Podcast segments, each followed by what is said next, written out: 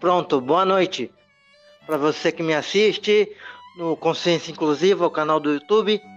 Boa noite, Tarsila. Seja bem-vinda. Boa noite, Bruno. Boa noite a todos que nos, nos escutam, nos assistem. Então, o que me trouxe, o que me trouxe a essa live hoje foi uma live sua falando sobre propósito. E aquilo me chama atenção. Essa live foi no, no Facebook. Mas que eu vi, né? Mas você disse que foi no Instagram. Tá certo? É, na verdade foi, é, foi um, um vídeo, né, que eu gravei e aí eu soltei no Instagram e no, e no Facebook. Exatamente. Me conta um pouquinho ah, da história da, daquele vídeo. Que eu achei então. muito interessante. É, é, na verdade, assim, eu sou ativista e militante da causa em prol das mulheres, né? Do direito das mulheres. E, na verdade, assim, eu tomei a pauta, né, muito firme, né, nesse sentido da da pressão social, né? Que as mulheres acabam sendo muito cobradas nesse sentido, de, em relação a casar, a ter filhos, formar uma família, como se fosse assim a única meta de vida das mulheres e elas são até cobradas se elas abrem mão disso, né? Porque muitas mulheres hoje em dia acabam optando por se dedicar à carreira e não querer casar e ter filhos, né? E, e constituir família. E isso causa ainda muita estranheza na sociedade, porque existe essa pressão muito forte sobre as mulheres, principalmente, né? É, quando eu postei o vídeo, eu recebi uns dois relatos de homens que passaram por isso, falaram: olha, eu também, mesmo sendo homem, passei por isso, né? Pessoas cobram, né? De ter um relacionamento e é, não, não só apenas com as mulheres. Mas é, estudando né, sobre o assunto, acaba que é algo muito mais forte sobre é, as mulheres em si, porque culturalmente a mulher ela ainda é muito moldada, né, direcionada para que seja tenha, né, case, tenha filhos, desde as brincadeiras, né, que são é, brincar de casinha, né, brincar de boneca, é tudo muito direcionado para isso. Então, é, o vídeo ele eu fiz expondo essa situação, né, de que é, as mulheres são extremamente cobradas sobre essa questão de ter um relacionamento, de casar, formar família. Um desses relatos foi meu, porque eu te, te disse que recebia pressão dos, de amigos meus para ter namorada, essas coisas. Mas tem uma tem, tem um detalhe que a gente precisa precisa colocar, que é uma questão de prioridade. A vida, na verdade, é um quebra-cabeça. Sim. Que há, momen há momentos na vida que você precisa é, conquistar sua vitó suas vitórias individuais primeiro. A tua preocupação é conquistar as vitórias individuais. Para você pensar em outras, outras coisas, né? Vitórias individuais. Para você pensar em outras, outras coisas, né? Vitórias individuais. Para você pensar em outras, outras coisas, né? Vitórias individuais. Para você... Tá dando, tá dando eco aqui para mim. Deu, Deu eco. Deu. Deu eco? Deu. Agora tá normal? Tá. Então, eu queria que você falasse sobre isso, por favor.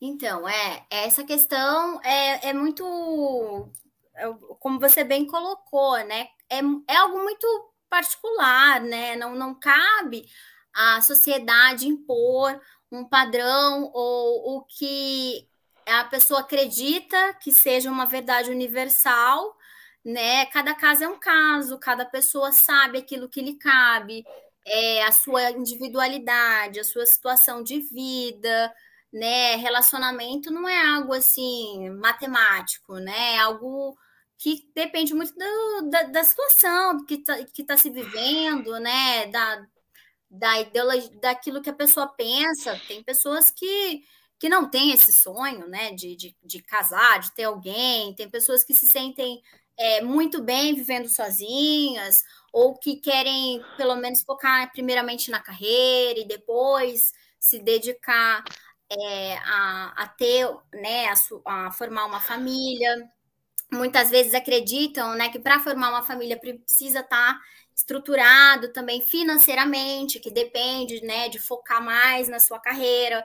É, também é o caso que muita gente, por exemplo, as mulheres, né? As, é, depende muito, porque mulher tem que né, se dedicar à família quando vai, quando vai engravidar, então é, aí acaba que prejudica, não é que prejudica, né? Mas é, tem uma alteração na vida da pessoa e muitas vezes é, não é aquele momento, não tem como a pessoa ter ali é, se dedicar à sua vida pessoal.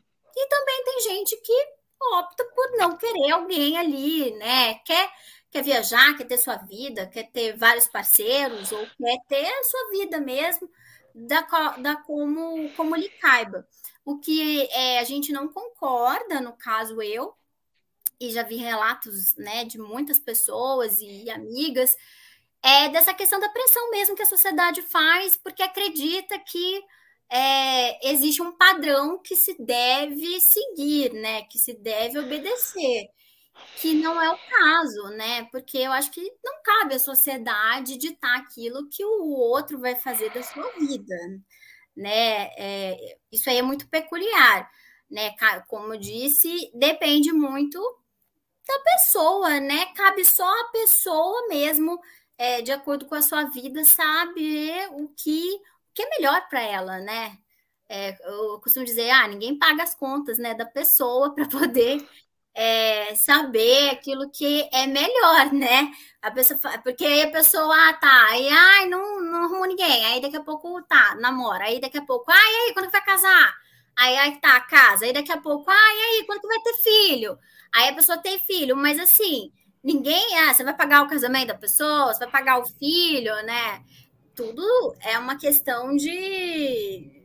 Não, não, não tem que. As pessoas não têm esse direito de invadirem a individualidade dos outros em relação a isso. E também não existe é, um padrão a ser seguido. Cada caso é um caso e a pessoa é que tem que saber aquilo que é melhor para ela. Sim, é, eu concordo com você que a, a intimidade da pessoa pertence so, somente a uma pessoa. É a própria a própria, o próprio indivíduo. E ninguém tem que se envolver no, nas escolhas dela. Agora, o relacion, relacionamento, no meu, no meu entender, é um encontro de, do, de dois projetos de vida que naquele momento se, se apresentam uma para outra e ver aquilo que se encaixa naquele momento da, da vida de, de cada um. E, e vão caminhando juntos até quando Deus quiser, né? Uhum. É, relacionamento é, é é difícil, né? Definir, assim, ter um, uma definição. Eu acredito que cada pessoa opta, né, da forma como, como acha que é melhor e, e da forma como é melhor para os dois, né? É, tem que ter reciprocidade. é, para a pessoa sair né, da, da vida de solteiro e optar por estar com alguém, ela tem que ter, exercer uma parceria, né? Tudo aquilo que você, é, digamos, aquela pessoa vai te completar, né? Aquela pessoa é uma pessoa que vai fazer com que você deixe de procurar outras pessoas ou queira estar só com aquela ali naquele momento, né? E aí depende muito também se a pessoa tá disposta, né, a fazer as concessões.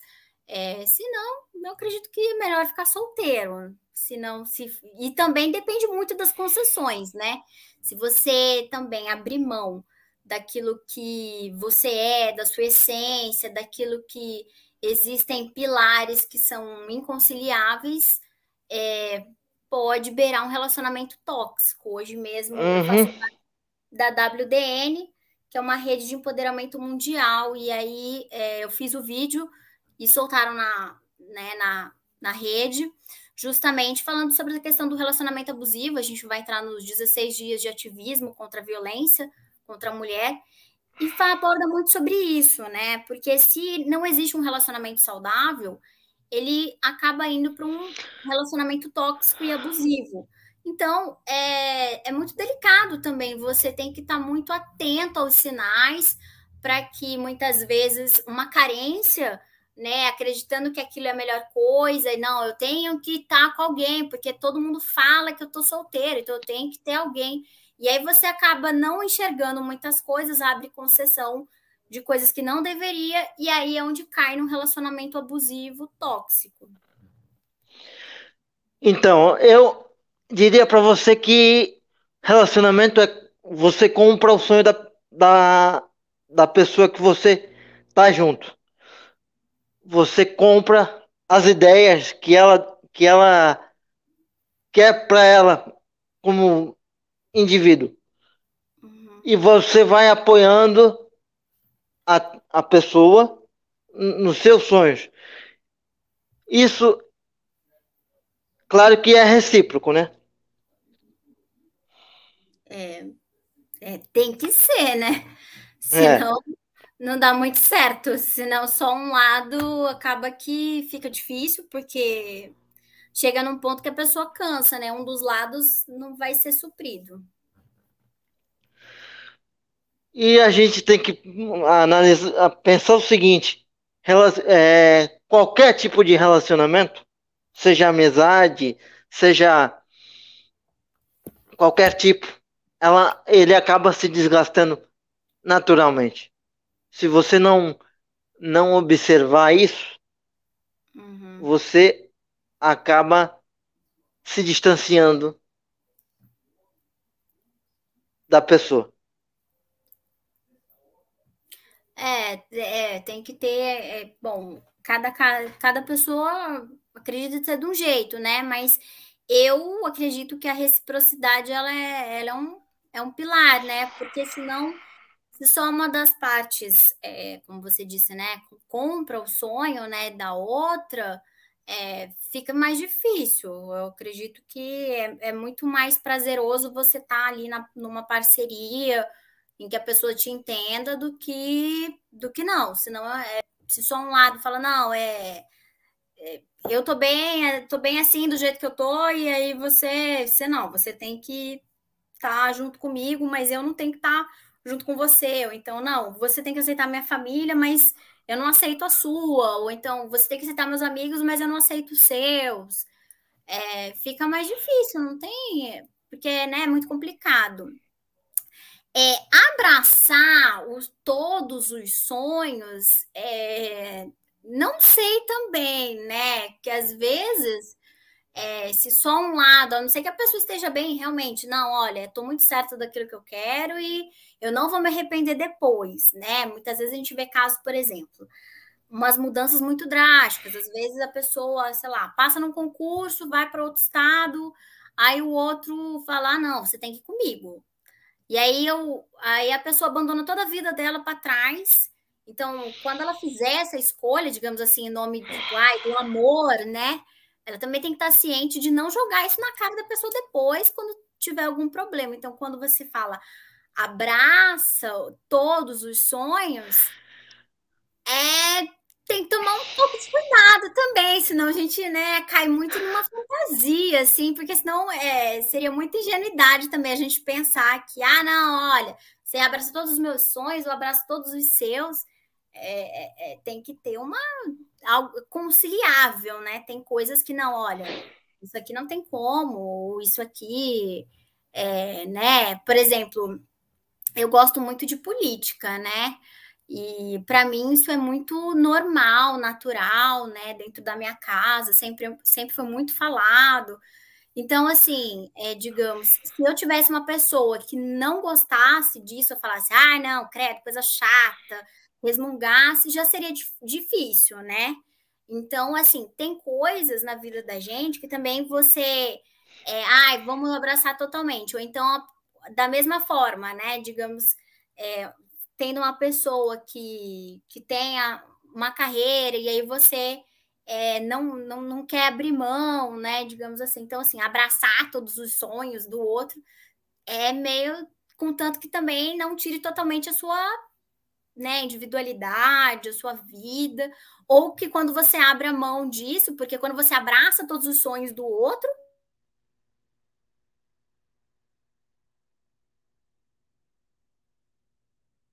Tem uma travada?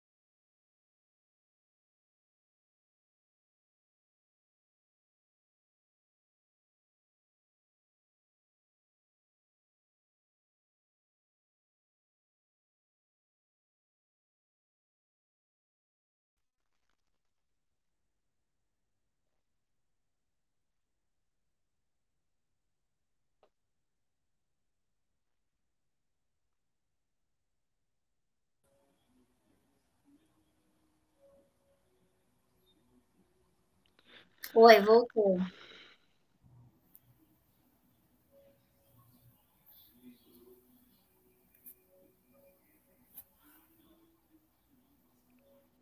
Voltou. Voltou. Tô esperando a Tarsila voltar. Né?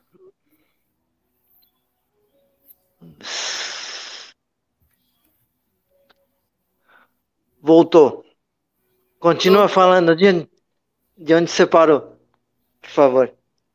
Então, é, essa questão, né, de, de abraçar os sonhos, né, a gente também, é, a gente tem sempre que pensar que tem que conciliar, muitas vezes, muitas coisas, né, não dá para ser também uma via de mão, assim, tem que ser uma via de mão dupla, né, então, quando a gente também abraça todos os sonhos do outro, é, é um pouco complicado, a gente tem sempre que estar tá também ele também, eles também, a outra pessoa também tem que abraçar os seus, mas eu acho que é um pouco fantasioso também a gente pensar assim, ah, vai abraçar todos os meus sonhos. É, eu acho que sempre parte de uma conciliação e, e, nem sempre a pessoa também vai topar tudo, digamos. Quando eu falo de abraçar todos os sonhos, é aquele, aqueles sonhos que são compatíveis com aquilo que você acredita com aquilo que você também deseja. Porque, na verdade, você constrói com, a, com uma pessoa que você vê potencial do desenvolvimento social dela e seu ao mesmo tempo. É aquele caso do, do da pessoa que procura desenvolver a outra pessoa. Entendeu? No meu caso, por exemplo, eu gosto de política. Uhum. Então, ficaria um pouco, um pouco mais fácil. Mas é, quando eu falo de, de abraçar todos os sonhos, é lógico que você não pode abandonar uma vida é, construída num lugar só porque o cara pediu para você é, mudar de estado. Você tem que reconstruir no mesmo padrão. Essa é a, é a grande dificuldade. Você tem que reconstruir a sua vida no mesmo padrão. Uhum. Não é Sim, sim, é, não, é tudo é muito questão de reciprocidade. A gente também está falando assim, do ponto de vista daquilo que a gente acredita muitas vezes, né? Eu, eu não, não tenho formação de psicologia, né? Então fica até difícil de opinar nesse sentido, o que faz bem, o que não faz bem. É, mas eu acredito que também cabe muito aquilo que a pessoa é, acho que é melhor para si, né? Às vezes também existem pessoas que não veem problema em, em também abrir mão de certas coisas. É, eu, eu também não, não, não, descarto, digamos assim, às vezes, é, por exemplo, em nome de filhos, a gente também abre mão, né?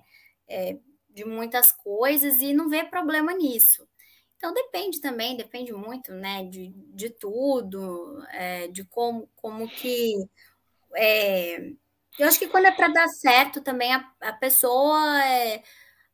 Você não, também não vê problema, né? Eu vejo, sei lá, muitas situações assim que muitas vezes, é, quando você tá bem resolvido, né? Tipo, é, você não, não vê problema também em, em estar tá ali na situação. A gente só não pode nunca correr no risco de, como eu disse, cair num relacionamento abusivo.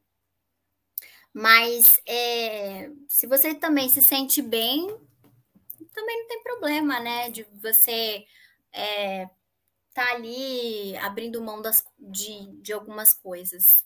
Até porque relacionamento é, como eu disse antes, também tem as suas concessões, né? É, é, é, depende muito. Para mim, existem alguns fatores que constroem é, um relacionamento saudável. Hum. É carinho, cuidado, confiança, respeito, admiração e liberdade. Liberdade por quê? Porque você não, você está com a pessoa porque você quer não é? Você não é obrigado a estar com a pessoa. E não pode ter tabu sobre qualquer assunto.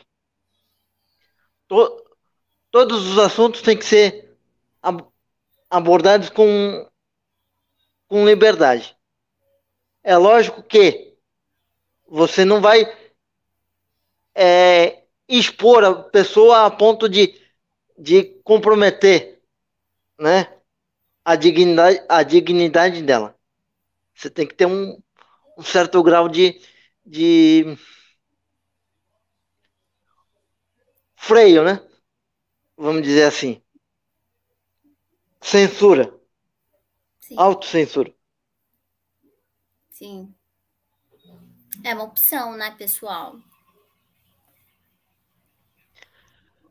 Eu pesquisando sobre você, porque eu tive que pesquisar como é a grafia do seu nome, eu vi que você é santista. Estou numa live. Estou numa live. Eu vi que você é torcedora do Santos Futebol hum. Clube. Sim. Me conta essa, me conta essa, como é que você chegou ao Santos e como é que você começou a torcer pelo Santos? Eu sou santista porque meu pai, ele ele desde criança é santista, ele aí por isso mesmo ele é militar, né? E aí ele optou hum. por morar, tendo opção, ele optou por morar em Santos por causa do time Santos. Hum. Mas não teve a ver com ele, porque eu comecei a torcer vendo meu, meu pai. Foi um final de campeonato com Botafogo. Eu morava no Espírito Santo. 95. Foi. E aí ele foi, um, foi um, um título que foi roubado, digamos assim. É. Final, é, e aí foi assim, bem emblemático, dava para ver bem que tinham, tinham roubado do, do, do time é, para favorecer o Botafogo. E eu fiquei muito tocada, né? Que a partir daquilo eu acabei é, fazendo a opção de torcer, porque naquele dia eu comecei a torcer para o Santos. Eu acabei eu, é, fazendo a opção e aí de torcer, eu, porque na, e eu optei tá por dando, isso. Tá dando eco. Tá dando eco. Pronto, voltou. E então... aí eu então optei por isso, porque aí foi nessa final eu comecei a torcer, porque vi que tinha, tinha sido uma injustiça, né? E contanto é que o título foi para Botafogo e, e a partir disso eu comecei a torcer. Aí o meu pai ficou, não influenciou em momento algum. Até depois me deu uma camiseta e por isso. Aquele dia eu fiquei muito, muito. Deixa quieto. Aquele dia foi descaradamente um assalto a uma armada, aquele, aquele dia lá. Foi na mesma, foi na mesma época que, que eu comecei a torcer pelo Santos. Apesar de ter nascido em, em Santos, sou natural da, de Santos, né? Eu era São Paulino por influência de um vizinho que começou a me dar camisa, me dar bola, me dar não sei, me dar tudo que era do São Paulo. E aí, aquele dia, aquele aquela época, até 95, o São Paulo tinha um time bom, bom pra caramba. E aí aquilo, aquilo me, me encantou, né? O futebol me encantou. Aí eu aí eu vi o aquele time do Santos de 95 jogar da, praticamente da mesma forma que o que o São Paulo jogava. E aí eu, por opção própria, eu comecei a torcer pelo Santos. Na me, praticamente na, na mesma, no mesmo ano que você. A gente tem alguma coisa em comum. Mas eu Mas... confesso que faz tempo que eu não me ligo em futebol. Já é. faz anos que eu não assisto e eu tô super desatualizada de futebol. Também, também. Mas você, você acha que essa pressão, voltando pro, pro assunto, você acha que essa pressão ela tem a ver com a idade? Porque porque você, você vê o seguinte: é, normalmente, chega uma certa idade, você vê praticamente todos os seus amigos e familiares com filhos, com pelo menos um filho, a partir dos 30 anos. Essa pressão tem a ver com a idade? eu acredito que para as mulheres é mais forte. Eu não vejo homens tão serem cobrados. Tanto é que a gente vê que homens até, tipo, tão assim, até mais velhos e não tem problema nenhum. É, não vejo esse porém. As mulheres são cobradas um pouco mais a partir dos 30 anos, até por questão de para engravidar, questão da idade fértil. Esses dias até ouvi um relato de uma pessoa conhecida minha, ela é altamente é, a, na carreira dela e ela. Eu nem imaginava o quanto que ela era preocupada, que ela estava chegando aos 40 e ela não tinha tido filhos ainda. E aí ela. E eu jamais imaginei, porque ela sempre passou uma imagem tão assim, sabe, tranquila, que não, não, não se preocuparia com essa questão.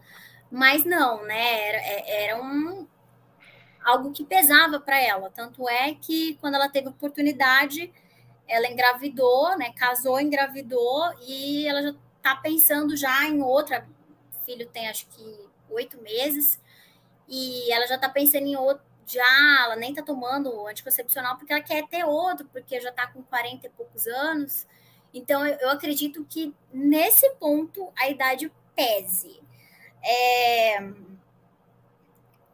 como eu disse, assim, em relação aos homens, eu não, não vejo tão forte isso, assim, é, é porque muitas vezes a gente pode até pensar que a pessoa ou é muito sistemático, né, e não, não, não, não, não conseguiu ter a chance de ter alguém, mas ainda assim é, é, é assim, eu tenho relatos de homens, mas é, isso também não pesa muito assim na concepção dos homens, pelo menos os que eu conheço, né?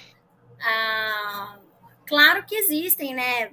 Como eu disse, fatores externos da sociedade, muitas vezes os familiares que pensam, ah, poxa, já tá com, sei lá, quase 40, não, e ele não, não tem ninguém, não, não, se dá com ninguém, é, não teve uma pessoa.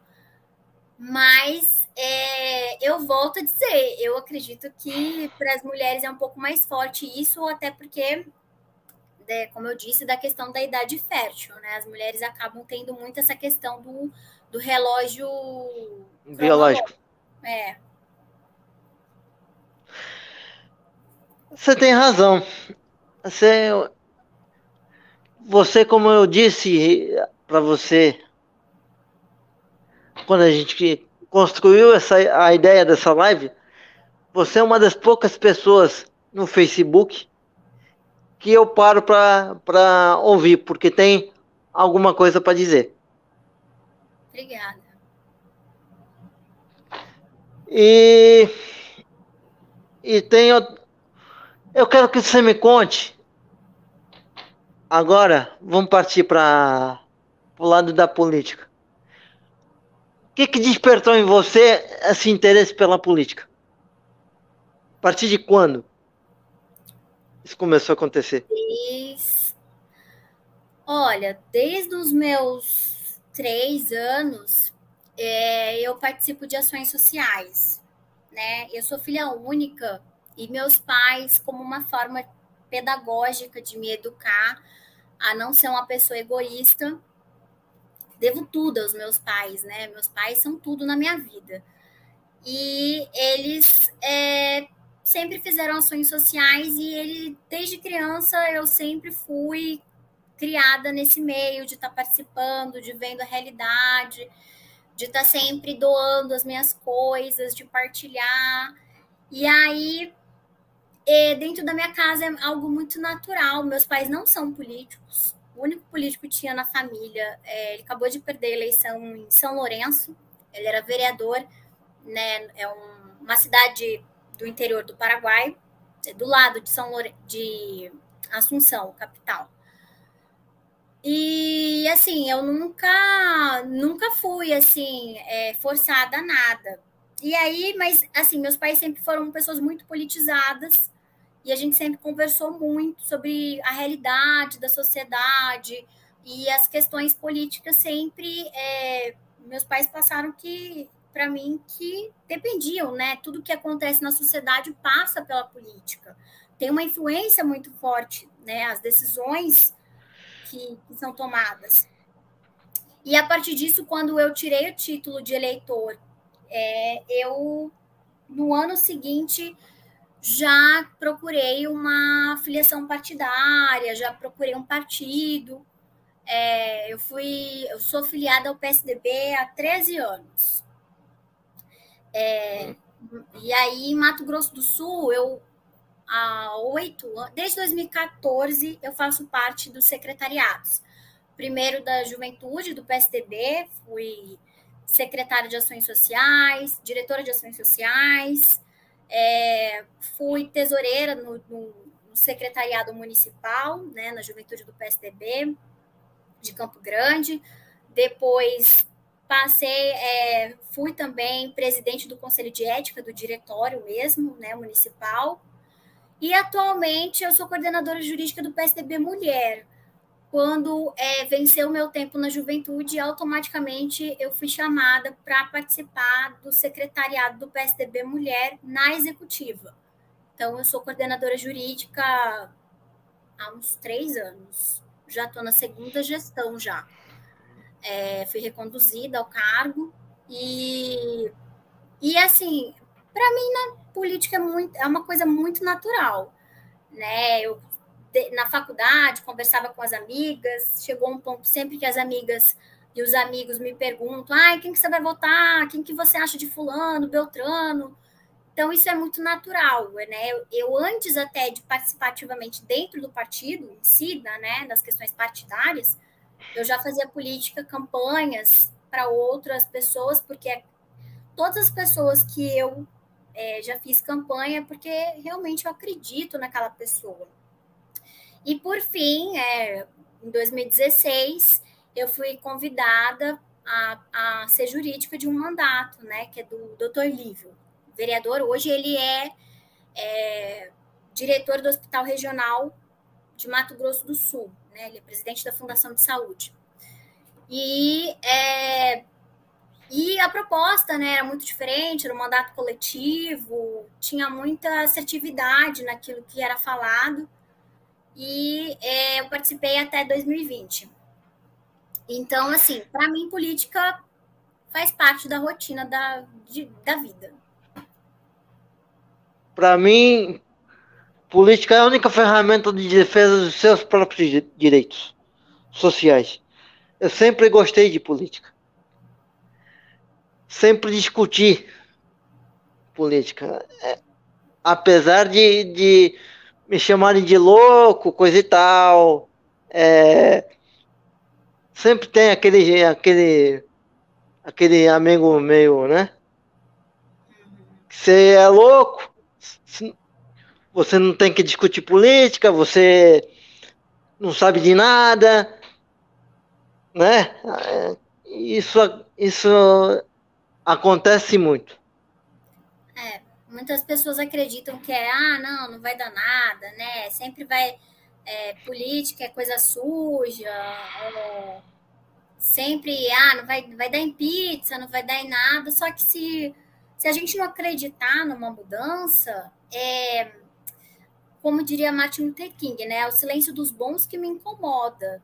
Se a gente só deixar espaço para as pessoas que né, estão com más intenções, né, que usam a política por interesses próprios, a gente vai sempre ter uma perpetuação do que a gente vê muitas vezes por aí, né, do que está errado. Então, é, participando ativamente, né, não precisa nem estar num pleito, digamos assim, ou se candidatar. Para aqueles que querem, eu acho louvável e corajoso, mas todo cidadão é importante que participe, né? Através não só do voto, que é obrigatório, mas que acompanhe depois, né? A gente, é, quando estava no mandato, né, do doutor Lívio, a gente tinha muita dificuldade de trazer a sociedade para dentro da Câmara Municipal de Campo Grande, porque as pessoas sempre têm aquela mentalidade, ah, eu já votei, sabe? Poxa, já fiz a minha parte, agora se vira. É, a gente fazia mutirões. Não perturba meu santo, né? É, Aquele fazer... não perturba meu santo. Já, já fiz a minha parte não, não, per, não me perturba. E muitas vezes, assim, é, a gente convocava a sociedade para participar, até no sentido, assim, a gente fazia mutirões é, de, por exemplo, nós reconstruímos um calçadão, que é no, no bairro Estrela do Sul, que é um bairro aqui de Campo Grande, e que tinha sido destruído pelo PAC, nas obras do PAC, nunca mais. E era uma reivindicação da campanha, e aí cumprimos a meta, mas na seguinte forma: a gente fez um mutirão para convocar a população, né? E o gabinete, ele, a gente tinha todo domingo aquele compromisso de ir lá, mas a gente queria que a sociedade participasse, principalmente os moradores do local, para que é, despertasse aquele sentimento de pertencimento e eles pudessem, é, inclusive, preservar aquilo depois, porque né, é para a sociedade. Porque às vezes o cidadão se coloca assim: ah, é o poder público lá, eu aqui. Então, essa lacuna fica tão forte que muitas vezes é, acontece alguma coisa e, como ele não se sente parte daquilo, ele deixa para lá, ou então ele fala, não, isso aí não é, eu já pago imposto. Era muito aquilo que a gente, a gente ouvia demais isso. Não, eu já pago meu imposto. E vocês ainda querem que eu fique aí batendo cimento, batendo massa? Ah, não, não, já fiz a minha parte, eu já pago imposto. E a gente falava, não, não é assim. Era um processo muito de reeducação para poder despertar isso. Olha, é, isso também é, é seu, faz parte, vamos participar é, as audiências públicas, né, que são um instrumento poderoso da população estar tá ali participando. É, eu, antes de trabalhar na Câmara, o que, que eu fazia? Muitas vezes é a casa do povo, né? Então, assim, eu saía do cursinho e ia lá para assistir às sessões parlamentares, que são as sessões ordinárias de aqui em Campo Grande são. Né, muita gente não muita gente não faz isso. Sim, Muita gente não faz isso, muita gente não sabe nem o que está sendo votado na sua cidade, no Congresso Nacional, a não ser que tenha muita repercussão. E lá dentro eu senti a diferença no sentido assim: é, quando tem uma pauta de interesse, aquela classe vai, enche. Aí, imediatamente, votou, esvazia o plenário. E aí não, as pessoas não se interessam. E muitas vezes aqueles parlamentares que já são populistas, que querem se aproveitar dessa questão, é, gostam que a população não participe mesmo porque não são cobrados. E eu sempre falava, não, olha, cobra. Quando até eu pedia voto, eu falava assim, olha, é, eu tô te falando, não, pode deixar, eu vou votar. Eu falei, não, mas depois você, eu quero que você cobre o, o parlamentar e cobre a gente, cobre o que está sendo aqui colocado.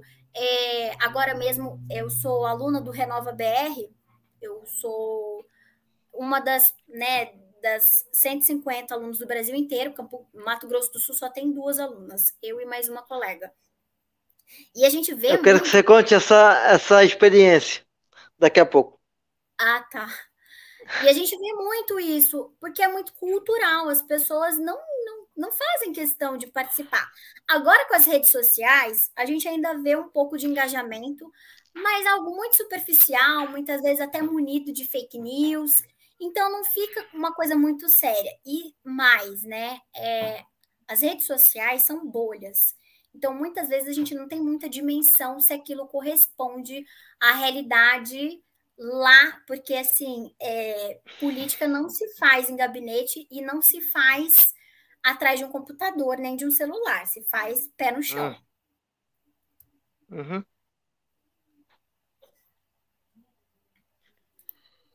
Então, é isso, é então, muito importante eu... que existe é, esse, essa participação maior.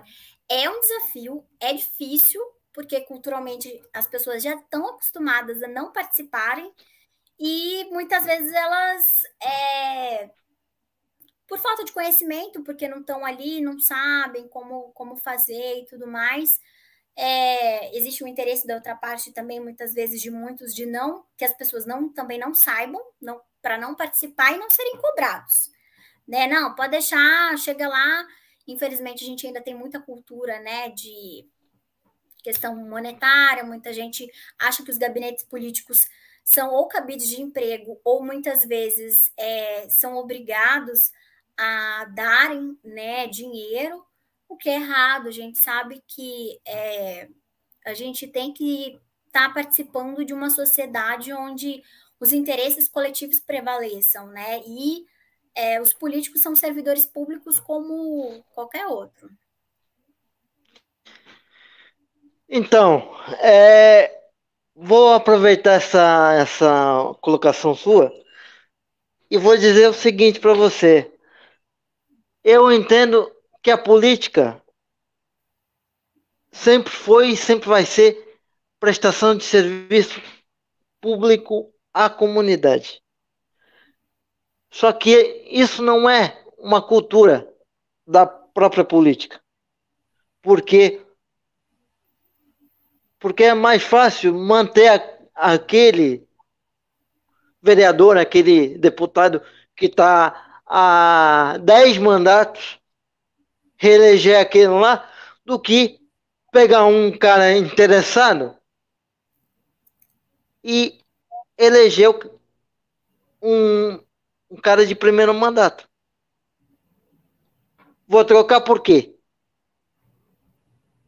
É muito mais fácil você eleger aquele que já está lá, mesmo que não faça nada.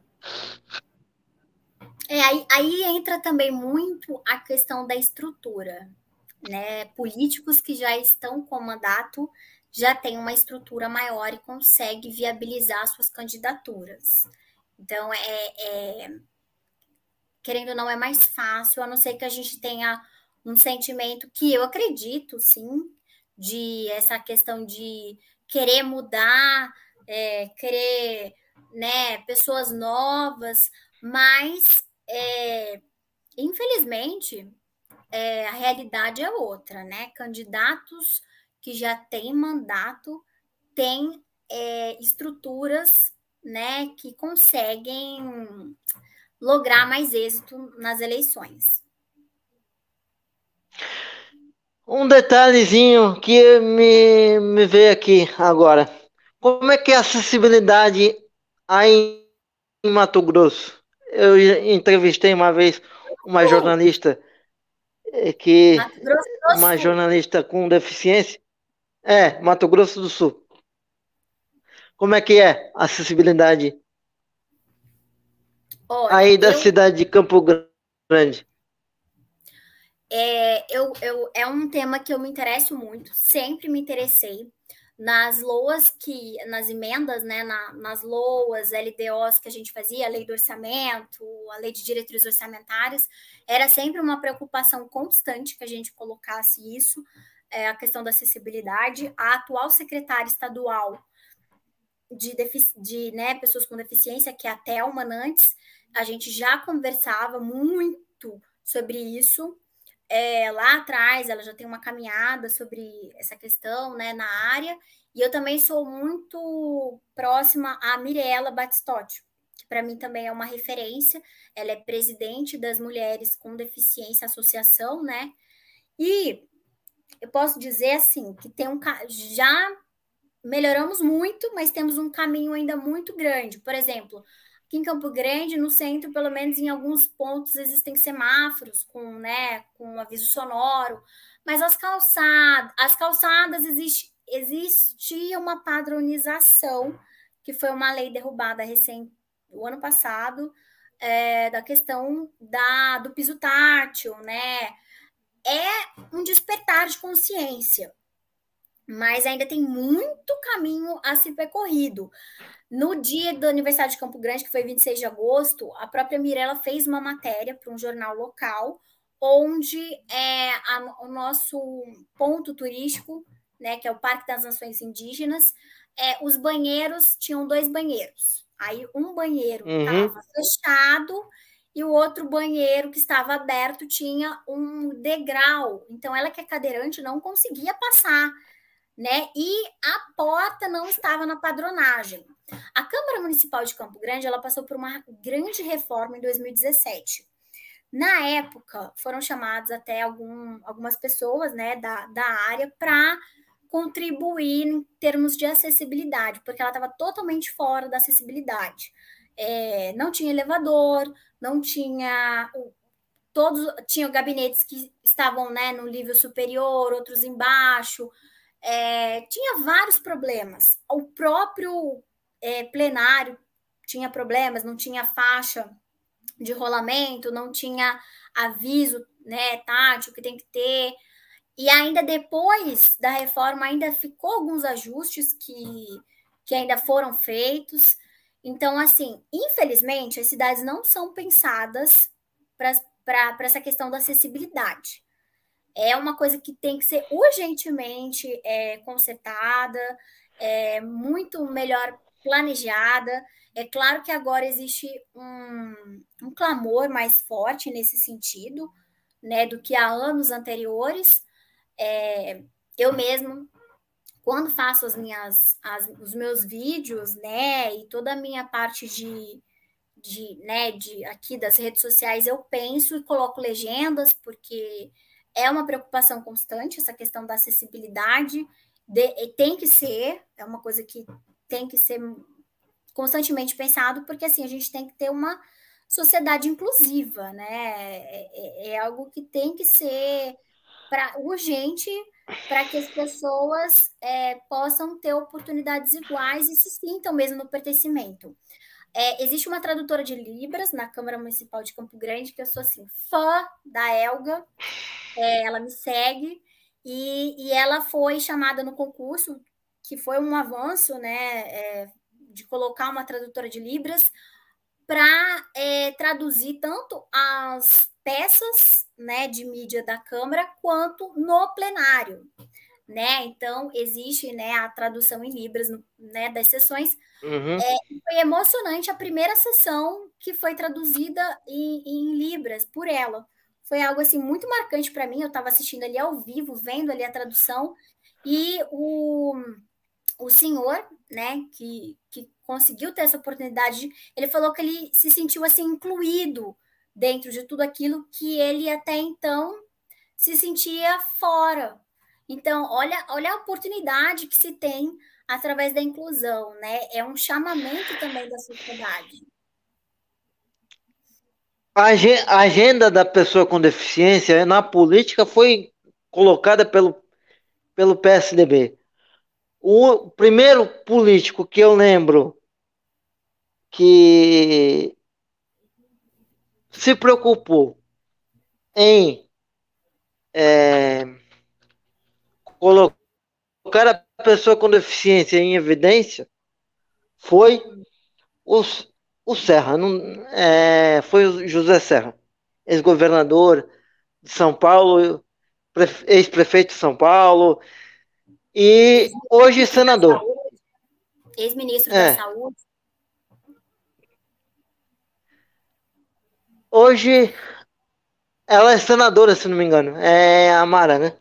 Que é a grande líder, Mara Gabrilli, que é a grande líder do movimento da pessoa com deficiência. Mas tem um, tem um porém, né? Existe uma questão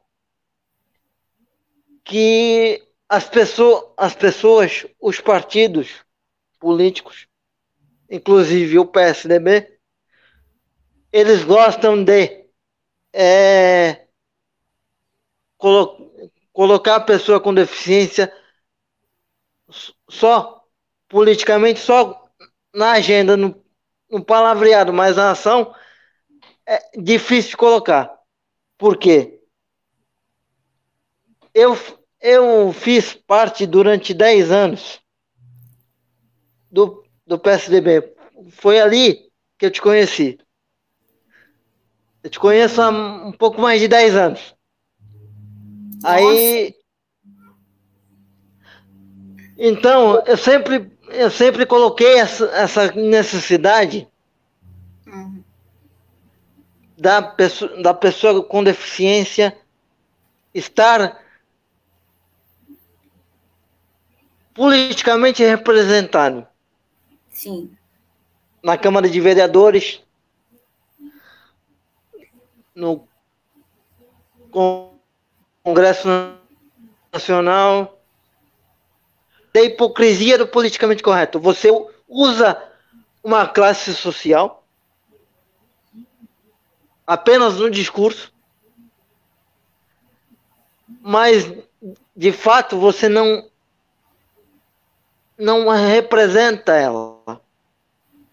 Não adianta é, nada é, você. É uma discussão que a gente, não adianta é, nada sobre isso. Não adianta nada você você ter semana... duas não adianta nada você ter duas representantes importantíssimas desse movimento, a secretária de secretária da Pessoa com Deficiência, Célia Leão, aqui em São Paulo, e a Mara Gabrilli se você não tem um secretariado?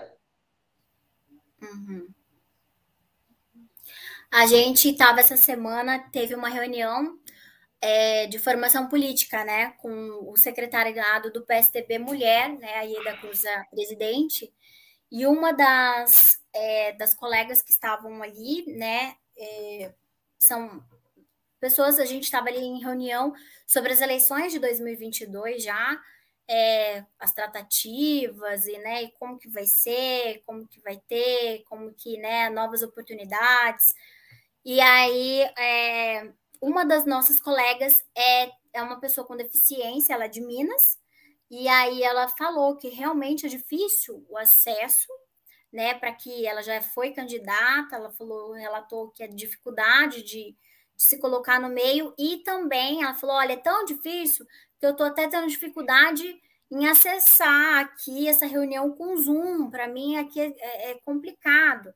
Então, é, é, é, muito difícil. É complicado porque assim, a gente vê que não é uma. É, a Mara, como você citou, a Mara Gabi, ela, ela, é uma referência, ela até falou: ah, a minha referência é a Mara, a gente tem que né, ver, mas é muito difícil ainda. Eu vou tentar ver em termos de, de do Secretariado Nacional, porque dentro do, do Estado, agora que eu estou conseguindo conversar e chegar, mas ainda é muito difícil. É, isso é geral. Eu acho que o espaço, é, como eu disse, eu participando do mandato, esse meu então chefe, né, o doutor Lívio, ele fez uma operação e ele teve que ficou, ele ficou com a mobilidade reduzida por um período. É, então ele fez uma operação no joelho e ele teve que ficar primeiro de cadeira de roda e depois de muleta. Então ele falou: eu estou sentindo na pele o que as pessoas com, né, com a mobilidade reduzida passam. E eu sei que isso aqui vai ser temporário, mas e elas? Como é que fazem? E foi até uma bandeira que a gente carregou na época, justamente para alertar as pessoas. Então, assim, realmente a gente vê que os espaços não são pensados, tanto os espaços políticos quanto os espaços na sociedade, é, para a questão da pessoa com, né, com deficiência. É, não deveria ser, porque é uma parcela da população muito expressiva. É, agora que a gente está tendo, e a, lei, e a lei federal é vigente há tanto tempo, mas em muitos locais não é cumprida, ou é cumprida ainda que, né, mais ou menos, só para inglês ver. É, mas são pautas necessárias, né? Porque não tem como né? Não tem como falar. Agora, essa questão do acesso à política é difícil. Eu ainda fiquei pensando, nossa, pensa ela duplamente, porque ela é mulher, que já é difícil, e ainda, né, a, a questão da deficiência. Então, assim, duplamente, é mais complicado ainda, porque, né, a gente sabe que os espaços de poder, eles são feitos mesmo majoritariamente para homens brancos de meia idade. A gente está tentando mudar essa situação, furar a bolha para que mude, né? Porque assim, os parlamentos têm que ser representados, e se eles são representantes do povo, eles têm que ter a representatividade da sociedade. Então, nada mais justo que tenham negros, índios, é, LGBTs, né? É, pessoas com deficiência, porque nada melhor de uma pessoa com deficiência. Eu mesmo pensava, por quê? Porque eu já tinha uma empatia pela causa. Então, quando eu pensava assim, o doutor Livre deixava na minha mão para fazer as emendas. Eu chegava nele e falava, não, olha, a gente tem que pensar em destinar o orçamento, tentar colocar na LOA é, semáforos com estampido. Eu vou chamar a Thelma, porque ela é da SMAC, na época ela era da SMAC, né, que é um Instituto de Cegos daqui do Mato Grosso do Sul. E eu sempre tentava trazer e ouvir as pessoas, porque enquanto, até mesmo isso é válido para quem legisla, né? Não adianta você achar que na sua cabeça aquela lei vai fazer efeito. Mas nada melhor do que a pessoa que passa, que sente na pele para saber. Né? Quando eu defendo a pauta das mulheres, é porque eu falo assim: olha, nada melhor do que uma mulher para saber aqui defender a, a, as pautas. E, na, e a pessoa com, né, que tenha né, a sua mobilidade reduzida ou tenha qualquer tipo né, aí de, de circunstância, nada melhor do que a pessoa. E por que não? Porque assim, se é, são representantes do povo, é, os espaços de poder eles têm sim que ser uma representação daquilo que a gente vê na sociedade. Sim. Então, eu consegui a oportunidade de ser candidato em outro lugar, em outro, em outro, em outro espaço. Aí, aí eu tive, tive um pouco de liberdade para trabalhar as, as ideias que eu sempre defendi. Coisa que eu não, ti, não tive por uma questão de hipocrisia do politicamente correto, né? Porque não adianta, vou repetir, não adianta nada você ter duas representantes públicas e não defender internamente o que elas, o que elas carregam como bandeira. Uhum.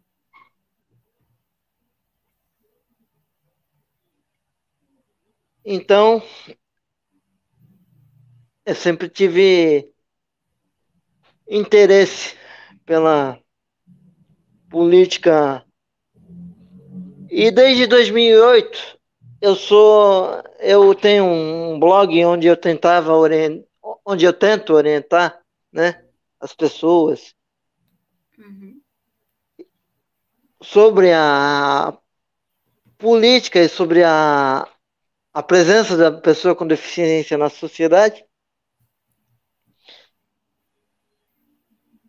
Às vezes eu sinto eu sinto uma certa dificuldade de, de introduzir essa questão, porque eu não vou, eu não vou mexer com o que eu não, não vivo.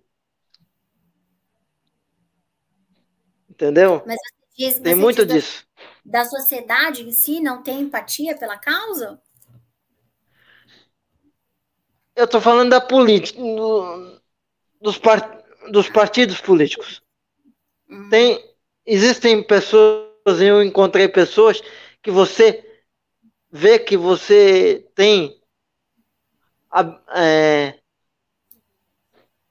tem um canal de diálogo aberto. Olha, eu vou ser bem sincera. existe os, uma dificuldade, os entendeu? Partidos, é, os partidos em si, eles são estruturas é, já assim muito fechadas no sentido assim, as pessoas é, não participam, ou mesmo quem participa não consegue. É, a gente tem problema até questão de divisão de fundo partidário, ou questões ali dentro, internas, né? Não deveria ser, porque é algo tão importante, né? O, o, e outra, é, a nós, quando a gente fala em candidaturas, me perguntam muito essa questão das candidaturas autônomas, eu falo assim: olha, vai demorar muito isso porque a, a legislação eleitoral ela é muito fechada na presença dos partidos políticos. Eles têm muita força. E os detentores de mandato são os partidos políticos, eles sabem essa força.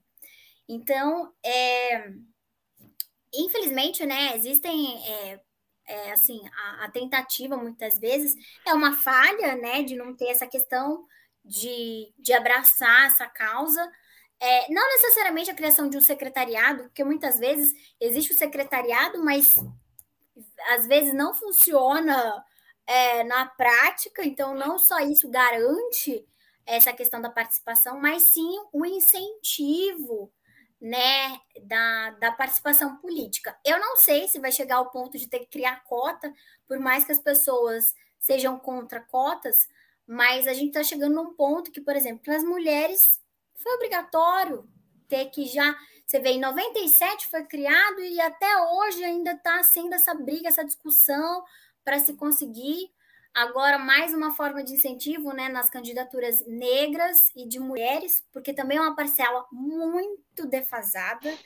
É, a questão das candidaturas afrodescendentes é, é algo também muito difícil. As minorias são muito deixadas de lado.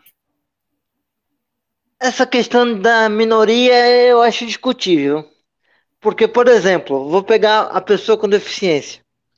A pessoa com deficiência, ela, ela é 25% da população brasileira, 45,6 milhões de pessoas com deficiência, segundo o último censo de 2010, se não me engano. Que minoria é essa que é maior do que a população de Portugal, que são 10 milhões de pessoas? É, não, deixando bem claro que eu quis dizer esses outros públicos. Não, né? eu tô falando. É, não, não é de forma alguma. Mas, assim, é não, uma questão até absurda. Não, entendeu? E... Como que os nossos espaços ainda não, não abraçaram essas pessoas. E a gente discute a questão da acessibilidade. É, eu falo acessibilidade, até quando eu coloco essa pauta, acessibilidade na real. Porque a gente não tem é, cidades pensadas para a pessoa com com algum tipo de deficiência, a gente ainda vê muito problema de a pessoa não consegue nem participar da sociedade, de estar tá nem andando, hum. que dirá estar tá conseguindo um pleito, né? É muito É isso que eu, é isso que eu... E muitas vezes a gente ainda não tem legislações nesse sentido que obriguem, porque a gente não tem a participação lá efetiva de alguém lá dentro. Porque não uma andorinha só não faz verão. Muitas vezes, por mais que exista, ah, tá, tem uma representante lá. Só que é um colegiado. Eu, eu vejo o problema que é para as mulheres, que são 52% do eleitorado, de colocar pautas femininas. Imagina que dirá. E assim, muitas vezes existem espaços que a gente ainda consegue mas muitas vezes são abraçadas por pura conveniência, como você colocou. Às vezes a pauta né, da, da acessibilidade é colocada por uma questão de conveniência, né? Ah, não, vamos colocar porque é bonitinho, né? Abraçar a causa né, da acessibilidade, quando na verdade, assim, na real, você não, não coloca a oportunidade daquela pessoa realmente é, participar em pé de igualdade. A questão, inclusive, de candidaturas é, é algo mais complexo ainda, porque em termos de candidatura, é, é difícil no geral, porque a gente vê que existe um direcionamento, por exemplo, muitas vezes tá bom, você vai, porque primeiro você tem que passar numa convenção, e dentro dessa convenção são as pessoas que já são favoráveis aos olhos do partido, que vão dar é, mais força para o partido, que são mais competitivos, vamos falar a palavra real né? São aquelas pessoas competitivas que, que vão puxar voto, que vão ser realmente as pessoas do interesse do partido. É a realidade que a gente está expondo aqui. Então, Chegou no ponto que eu queria. Mas, é, eu, mas eu. É... Mas a pessoa, é... então, assim, é, por exemplo, aí é, é, difícil muitas vezes, a não ser que a pessoa seja um caso muito emblemático, que tenha uma, nossa, sei lá, uma ampla divulgação, ou que participe de, tipo assim, um clamor popular muito forte, que o partido vai falar, não, é, olha, essa pessoa aqui, nossa, vai, vai ter muito voto, então vamos vamos abraçar essa causa, vamos, vamos trazer ele aqui, vamos apoiar. Mas, via de regra, é, não só a questão da pessoa com deficiência, mas no geral, é muito difícil furar essa bolha. Então, assim, para sair candidato é difícil, porque, é, primeiro, né, isso é, é, é, é lei, gente. Eu não, a gente não está falando aqui, ai, não, esse partido faz assim, esse partido. Não, é lei. Primeiro se passa por uma, uma convenção né, partidária. Nem todo mundo que quer ser candidato consegue, porque existe um, um limite. É, a questão da, do gênero também, né? Que é 70 e 30 que tem que ser. E, é, e aí depois, até a distribuição do fundo partidário, né, para aqueles que queiram usar, também é complicado. Então, assim, não basta também só lançar candidaturas. É, os partidos é, é têm que dar estrutura, condições para que esse candidato, porque senão o candidato sai e vai perder, porque ele está em meio a pessoas que têm estruturas assim gigantescas. E quando a gente fala estrutura, né, nem compra de voto, mas é ter estrutura de conseguir é, confeccionar mais santinho. Cabo eleitoral, santinho. É, cabo eleitoral para comitê para ser mais conhecido, para ter essa questão de estar tá levando os seus, as suas propostas para as pessoas conhecerem. Para isso precisa, precisa de carro, precisa de estar tá com uma sede muito bem estruturada, precisa de ter pessoas que te ajudem uhum. para levar o seu nome, para as pessoas conhecerem. Quando eu digo que a questão eleitoral acaba favorecendo um pouco mais para quem já está no mandato, porque quem já está no mandato já tem condições, já tem estrutura. Quando eu, quando eu questionei a questão do. Quando eu questionei a, as minorias, você tem que observar, observar a quantidade de pessoas, quantos milhões de pessoas existem, existem naquele segmento ali. Por, por exemplo, a pessoa com deficiência é chamada de minoria, mas não é uma, é uma minoria que é volumosa. Então, então já não é uma minoria, entendeu? O que eu tô. Sim. De forma alguma, né? Minoria. Até porque faz parte da sociedade, e é o que eu digo. É, ainda que fosse, né? Quando a gente trata de minorias, todos participam da sociedade. Então, eles precisam de ter sua representatividade. É, por exemplo, é, a gente pode muito bem, tá? Tudo bem. Ah, mas o fulano abraçou a causa. Ah, legal, que bom. Mas nada melhor do que a própria a, a própria representatividade se sentir ali, poxa, que legal, né? Tem ali uma pessoa com mobilidade reduzida, uma pessoa com deficiência, tá ali. Se ele é capaz, poxa, que legal. Quem sabe não desperte outras pessoas. Ah, eu também quero ser, poxa. E vai disseminando. E outra, é, como eu fazia, nem muitas vezes, não é todo mundo que chama a, a né, as pessoas que realmente estão passando por aquele problema para elaborar uma lei. E aí a gente vê muitas leis inócuas, leis que não pegam, por quê? Porque não transmitem o sentimento real. Porque no papel pode estar tá muito bonito, mas na hora que você transporta para a sociedade, para a realidade, não funciona. Então, é, tem que ter esse cuidado também é, realmente é uma necessidade, como eu disse, é, essa semana que a gente teve reunião né, da, da Nacional, né, do PSDB Mulher Nacional, foi um relato que a gente escutou mesmo de uma colega do, de Minas Gerais, que ela falou que não que é difícil, é muito difícil, né, dela, ela tem, tenta e tudo participar, mas que ela não, não consegue ver esse espaço. A gente até falou, não, pode deixar, né? É, a gente tem que pensar melhor nisso, é, para tentar estar entrando em contato e vendo e, o, o, exemplo né, da Mara como senadora, né? Onde ela chegou. É, mas é muito, muito difícil, né? Muito mais é, complicado, a jornada é mais difícil.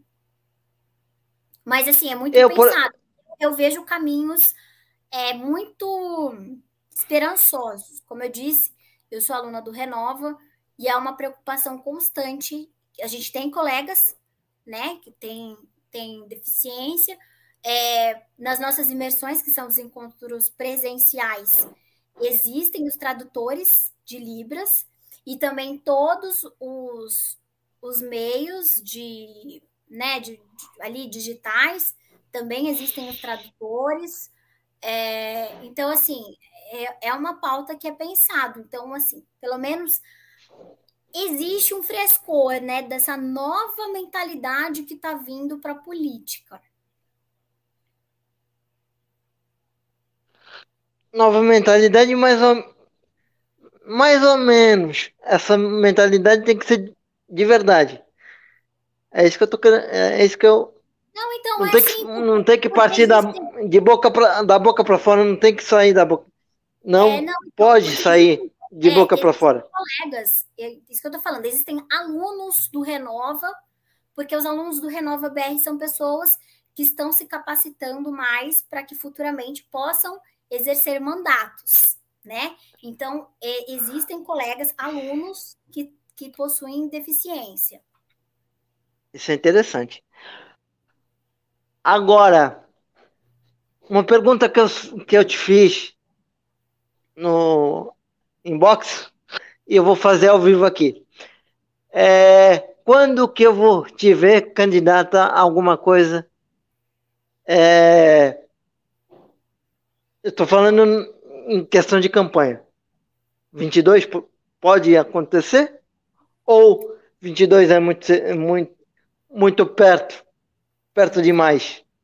Então, é, Bruno, eu, eu já já venho nessa trajetória, né, de muitos anos, e aí no meio mesmo, e, e eu nunca me senti preparada e também nunca, não era algo que me, me interessasse, porque a vida política, ela, ela tem o seu ônus, mas tem o seu bônus, né? Que é ver as coisas acontecerem, você tem uma, uma amplificação das suas ações, você consegue, enquanto cidadão, fazer X, mas enquanto é, né, titular de um mandato, você consegue muito mais, mil X, digamos. É, e aí, em 2016, eu fui chamada na época, fui sondada. Eu não quis, né? Era eleição municipal, porque eu uhum. estava no mandato e me via muito bem representada pelo doutor Livre, então eu realmente falei: não, não quero. E o partido, ok, foi apenas uma sondagem, então eles não. Tá, tudo bem. Em 2018, de novo, né? Fui, eu fui sondada pelo partido e aí é, falei, não, não quero, não quero nem participar, tô super cansada ainda da eleição passada de 2016, foi muito difícil.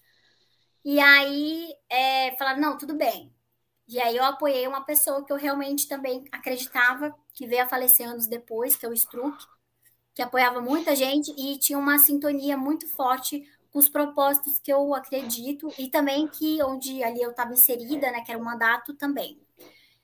E aí, o ano passado foi assim, na caruda mesmo. Em abril, eles vieram e falaram assim: olha, é, a gente. Você vai. Mata. Não, engraçado. É, isso eu tenho que agradecer ao PSDB de Mato Grosso do Sul. Eu nunca fui forçada. Eu vejo relatos né, de mulheres: ó, oh, não, você vai. Não, eu sempre fui convidada. E aí eles falaram assim: não é, não, você não tem interesse, né? A gente quer muito que você vá e tudo mais. Falei, não tenho, porque eu tô assim, sabe, em outra situação, eu tô, tô me aperfeiçoando nessa questão, né, do legislativo, eu não tenho como. E aí, é, na eleição, eu apoiei o doutor Lívio de novo, porque é a pessoa que eu confiava realmente, né? E infelizmente ele, né, perdeu, é uma pena para a cidade, mas é, fico feliz que ele está fazendo muito bem aí ao, ao, hospital de referência de Covid, já conseguiu zerar aí os casos, está é, tá fazendo um trabalho belíssimo na, na gestão à frente aí.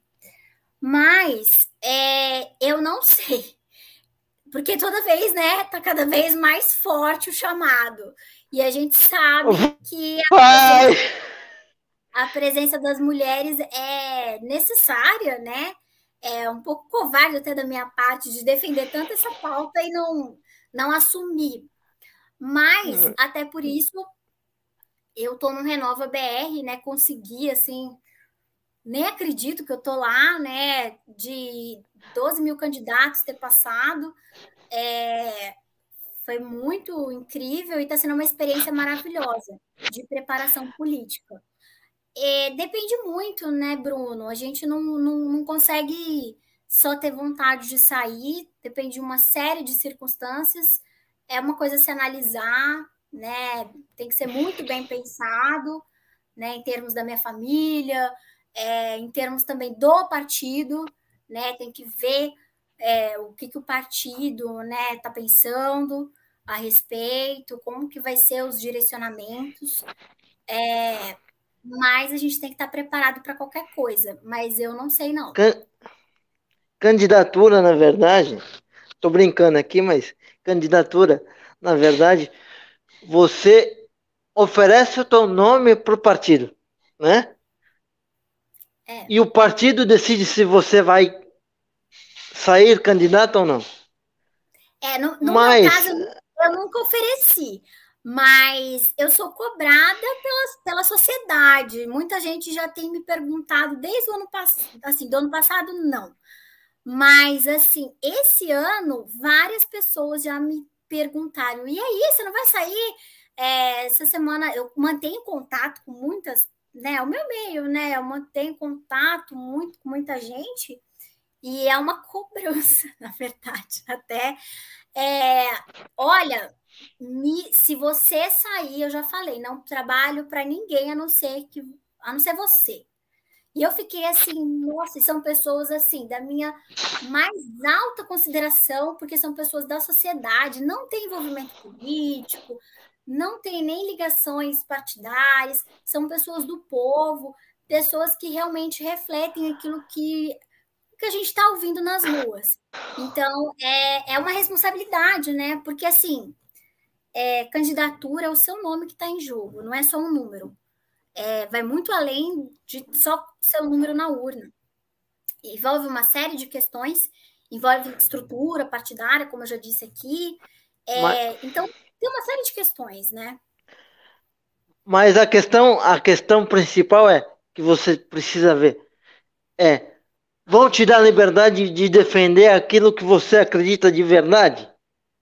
Se vão, vai. Entendeu? Uhum. É, depende, né? Isso que eu disse, assim. É, porque depend, de, depende de, um, de uma série de, de questões, né? Depende. Até para sair candidata é um caminho, né? Depois lá, durante a campanha, é outro caminho e ainda ganhando aí também é outra questão, né? Então, assim, é, é uma série de, de circunstâncias.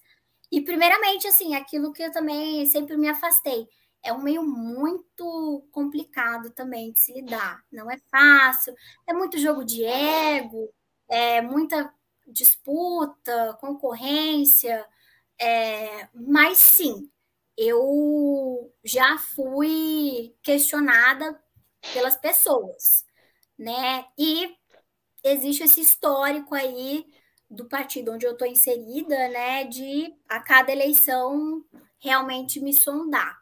Mas não sei. Não sei, não. Uhum. Depende. Depende de quê?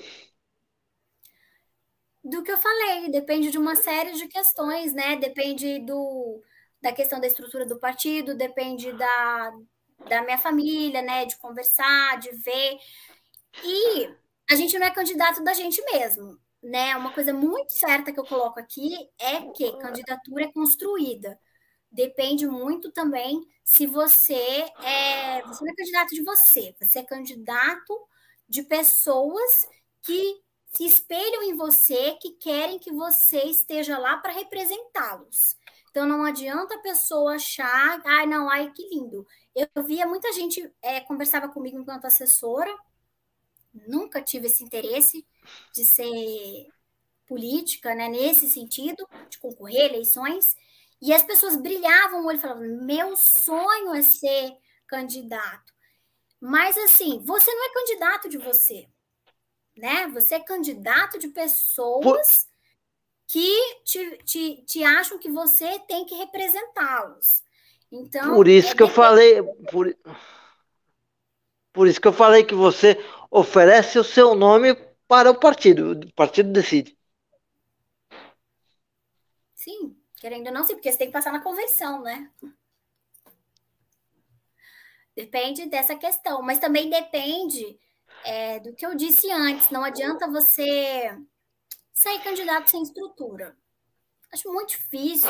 A não ser que você já tenha uma estrutura própria, assim, monstruosa. Fala, não, pode deixar. Ó, só quero. E ainda assim é difícil, né? Você tá lá, coloca o seu nome na urna e sem estrutura é, é muito complicado. Você tem que ser muito é, pé no chão de que campanha não basta só falar, olha, eu quero ser candidato, tá, gente? Vota em mim. Não, você tem que ter um convencimento, um histórico. É, lógico que não estou falando aqui de dinheiro, porque eu já vi candidaturas astronômicas que não foram para frente e, e pessoas com orçamentos modestos que foram para frente foram é, eleitas. Então, assim, candidatura depende de uma série de coisas. Para sair candidato e depois durante a eleição, né? Depende muito. hoje em dia tá mais fácil. É, porque você faz live, você faz a maior, a maior parte das suas da sua campanha vai, vai ficar no, virtu, no virtual. Isso é uma coisa que veio para ficar. É, não sei, né? Não sei também. Essa questão do. Porque nem sempre, né? Seguidor é aquele que, que converte em voto. Que bom seria, né? A gente ia ver. Mas também não. Eu já vi na, candidat... na eleição passada redes sociais com 400 curtidas ou menos e a pessoa foi eleita. Então, assim, é, muitas vezes eu também é, vejo que eu, eu passo por essa situação. Sei que muitas vezes é, não é, é, não significa que aquilo que está ali é, vai ser uma estimativa. É claro que é, as redes sociais elas vieram para ficar e elas serão muito utilizadas daqui para frente, mais ainda, a gente viu muito isso por causa da pandemia, né? Mas o investimento nessa questão das redes sociais é algo que é normal, veio para ficar, mas não substitui a questão do tete a tete. Eu acredito que é, a questão do, do pedido de voto ali, da reunião, pessoalmente, não sei não se ainda vai substituir ou diminuir. Eu ainda acho. Eu, eu, a... eu considero que vai diminuir. Vai diminuir um pouco. Não sei. Não sei. É muito complicado saber, eu acho. Porque rede social é, é algo muito delicado, não dá para ter um, é, um, sabe, um parâmetro. Não é porque você faz uma live que dá, sei lá, já fiz live que deu mais de 200 pessoas. E não significa que aquilo tudo de gente, ah, nossa, se eu chegar a ser candidato, que tudo aquilo vai votar, né? Por quê? Porque ali tem gente que entra pra, de curiosidade, tem gente que entra de outros estados, tem gente que nem sabe por que entrou, entra, sai, nem sabe do que está se tratando, não é uma pauta que é relevante. É... Então, assim, é uma série de fatores, não é sim, só isso.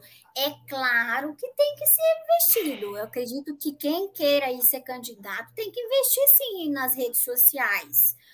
É, tanto é que a gente, eu estava até estudando essa semana sobre isso, é, questão dos anúncios, né? Tanto é que a, o próprio Facebook e a legislação eleitoral, eles se debruçaram sobre isso para fazer regras específicas sobre a questão né, da, das redes sociais é, sendo utilizada pelos políticos, né? Se não fosse isso, é, a gente não saberia, né? Mas é uma demanda, porque é uma demanda social. A gente vê e sim, é utilizada, é, ela é amplamente utilizada.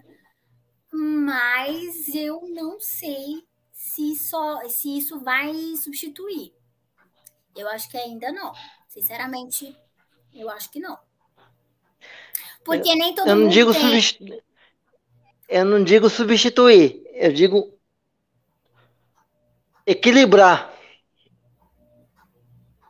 Você vai ter que investir na rua? Vai. Mas vai ter que usar a rede social. Também. Como é que. Como é que. que, o, que o, a equipe de rua ainda vai ser um peso a mais. Bom, não sei. Como é que o, Bolson, o presidente Bolsonaro foi eleito? Pela rede social. Independente do. Ai, mas foi uma onda, né? A gente não pode se basear da, só nisso. A forma. Não, eu sei. Mas assim, vamos considerar... Mas eu estou dizendo em questão. Eu estou dizendo em questão. Eu estou dizendo em questão de ferramenta. Sim. Eu estou dizendo em questão. a ferramenta veio, veio para ficar. Não, a ferramenta veio para ficar, mas ela ainda não vai se equiparar com uma estrutura de rua. Sabe por quê? Nem todo mundo se fideliza pela rede social, porque passa e vê. Eu sei que o Bolsonaro, nosso presidente, foi eleito através das redes sociais. O orçamento dele era minúsculo perto dos outros. Só que o Bolsonaro nosso atual presidente, ele é fruto de uma onda que veio em 2018, que, que de é, fruto de um negacionismo do antigo né, mandatário que era o PT. Então, ele também foi fruto muito forte dessa questão, né, de, de que as pessoas não queriam aquilo. E ele soube muito bem utilizar esse pleito no sentido de é, não, a gente não quer. Ó, eu não sou igual a eles. Eu sou diferente, né? Eu vou promover a mudança. E, e isso trouxe muito forte esse sentimento de acolhimento. As pessoas que abraçam, lógico, a causa nas redes sociais, sim, é muito forte. Só que, Bruno, redes sociais são bolhas. Então, é, não necessariamente transmitem aquele sentimento. É, porque a gente tem diferentes é, realidades. A gente viu agora na pandemia a questão da educação sem home office, né? Até foi debatido homeschool e tudo mais. É delicado por quê? Porque muitas vezes a gente não pode equiparar uma criança do bairro Jardins com uma criança da periferia, é muito diferente. A, a gente vê que a questão das redes sociais, ah, mas todo mundo tem um celular. Sim, mas nem todo mundo tem condição, já pensou, de sentar, ter um computador, fazer a sua tarefa, de ter acesso a estar tá vendo. Da mesma forma, é, é muito delicado também, por quê? Porque a gente vê nas redes sociais, em termos políticos, inclusive, uma máquina de fake news. Então, é, é difícil também a gente se basear só nisso. Eu acredito, sim, que a longo prazo vai é, existindo uma equiparação um pouco, é, ainda que né, vai aos poucos, mas isso vai levar um longo tempo. Eu até acreditava que na eleição passada, por causa da pandemia, isso seria mais forte. Não foi. Em termos de Campo Grande, a gente viu que ainda equipe de rua faz diferença. É, por quê? Porque as pessoas estão ali fazendo reuniões, estão levando o nome do candidato, estão fidelizando de alguma forma, porque a, leva prestação de serviço, e quem acreditou só ou, ou que apostou mais, digamos assim, nas redes sociais, não teve tanto êxito. Por quê? Porque a rede social, é, querendo ou não, ela tem um distanciamento é, o político ele nunca, lógico, vai conseguir estar 100% é, em todas as reuniões, em todas as ações, mas ainda assim é, as pessoas querem muito isso, querem ainda, porque ainda tem muito esse conceito. A gente ainda tem a parte do ainda dos mais velhos, que fazem ainda questão, que não sabem ainda mexer nas ferramentas virtuais, não é todo mundo. A gente ainda, lógico, tanto é que a gente vê que tem muito golpe sendo dado nas né, virtual, golpes virtuais em idosos, adoidado. Então, assim, é... aí você vai, pode falar, não, mas é, é um voto facultativo, né? O idoso não precisa votar. Mas eles fazem questão e é uma massa significativa. Como também é claro que a gente não pode deixar de lado e tem que sim se aprimorar em termos de marketing político nas redes sociais. Como eu disse, tanto é que a legislação eleitoral se preocupou com essa pauta justamente por ser uma demanda social. Mas é, ainda está muito assim. Sim. Tá? Sendo bem realista, estou falando isso em termos de campanha. É, no dia a dia, é claro que a gente vê, né? Mas assim, o like, muitas vezes, eu sou simpatizante. Concordo com você. Eu sou simpatizante da pessoa. Concordo com você. Assim, por exemplo, ah, um homem falou da causa da mulher. Poxa, lógico que eu vou dar um like para ele. Pô, legal. Mas não necessariamente eu vou votar nele. Chegar lá no pleito, eu vou escolher aquela pessoa que realmente me convença a questão, a questão da, da, da cota, a questão da proporcionalidade né, de 70 para 30, é uma questão que eu já participei de, de lives discutindo essa questão. Porque, para mim, você tem que ver o potencial daquela pessoa, se tem interesse em participar, se tem interesse em participar, do que você pegar é, a, a Dona Maria, o seu João no mercado e pegar e pegar e, e fazer eles candidatos. Você tem que ver se ele tem interesse em ser candidato. Mas Ou aí a gente está falando da se só está indo. É, mas a lei em si, ela foi criada como uma forma de incentivo para que exista maior participação feminina.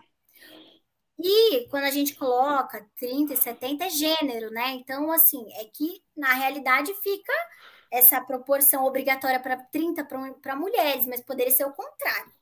Mas Vo você. Essa questão que você fala da aptidão é que tem que ter uma preparação, uma formação política para essas mulheres. Só que a cota, ela é necessária. Sabe por quê? Porque sem isso já é muito difícil. E com isso, Eu... a gente não está falando. É, quando você fala, não, tem que ver se a pessoa é, né, tem, tem, tem vontade de ser, se não pega qualquer pessoa e coloca lá. É que assim, isso seria o combate, é, isso seria uma candidatura laranja, praticamente. Se a pessoa não quer participar, não, ó, me dá aí teu nome, porque a gente precisa fechar a lista aqui, entendeu? E vamos lá. E aí, óbvio, a gente depois vê os casos na legislação eleitoral de a pessoa não tem nenhum voto, ou seja, nem ela votou nela. Então, assim, aí, lógico, são configuradas candidaturas laranjas.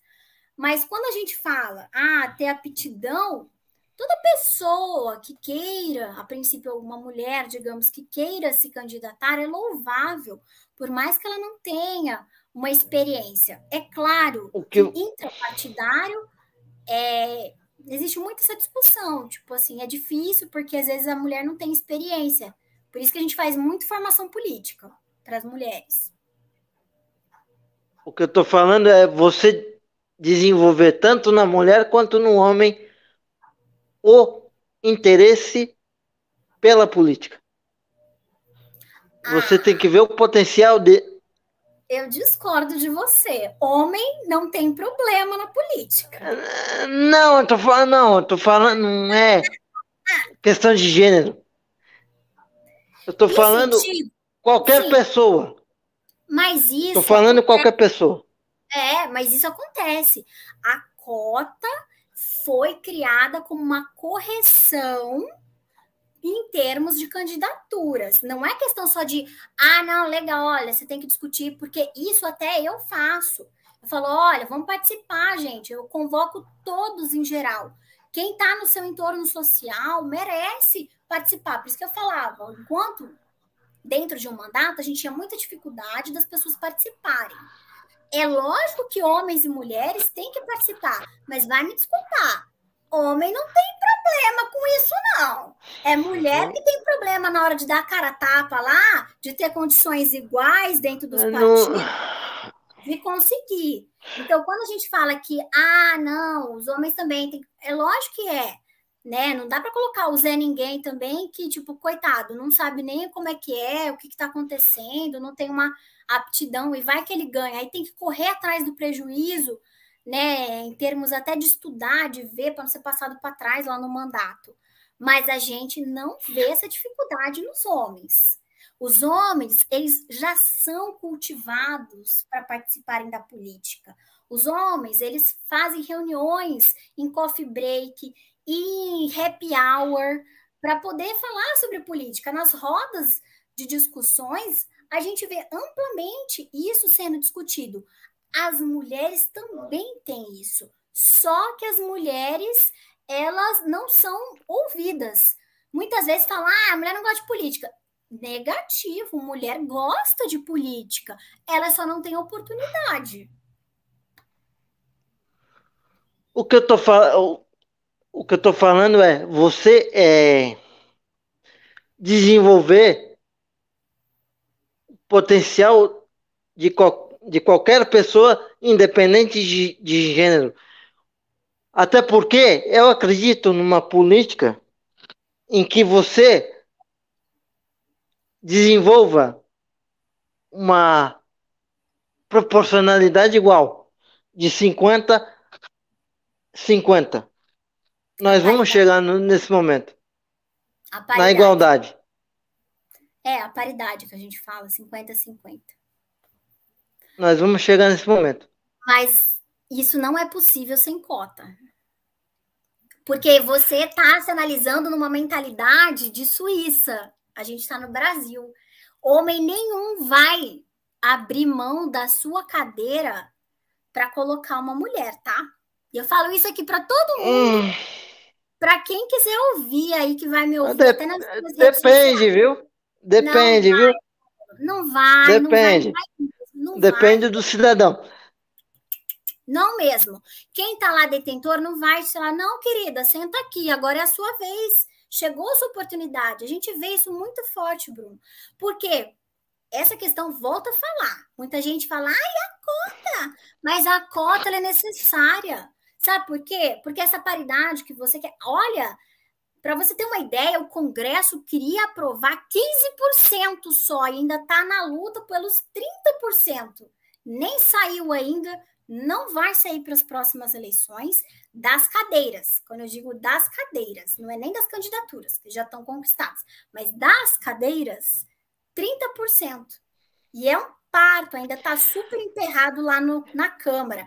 Então, assim, em termos de incentivo, é necessário dentro do partido, a gente faz as formações políticas dentro da juventude, inclusive, para cultivar esse sentimento de participação dentro já do partido e, inclusive, é, eu fui. É, eu fiz uma, uma lei, foi aprovada na Câmara aqui, que para que se tenha a matéria de cidadania dentro das salas de aula para que isso seja cultivado dentro das escolas. Não tem meio melhor para poder. Chegamos no, chegamos no ponto. Chegamos no ponto.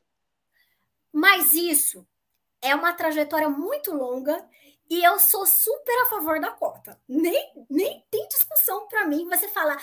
Ah, não. Não, não, não, não, não, não. Eu não. Eu, não. não. eu não estou dizendo que eu não tô dizendo que a cota é um problema. Eu, tô defend... eu defendo, inclusive, 50-50. É... Igualdade. Mas eu vou.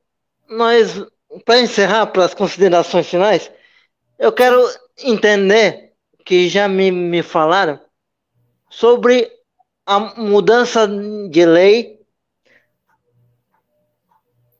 é, aumentando, dobrando a quantidade de votos para as mulheres que saírem candidatas. Sim, sim.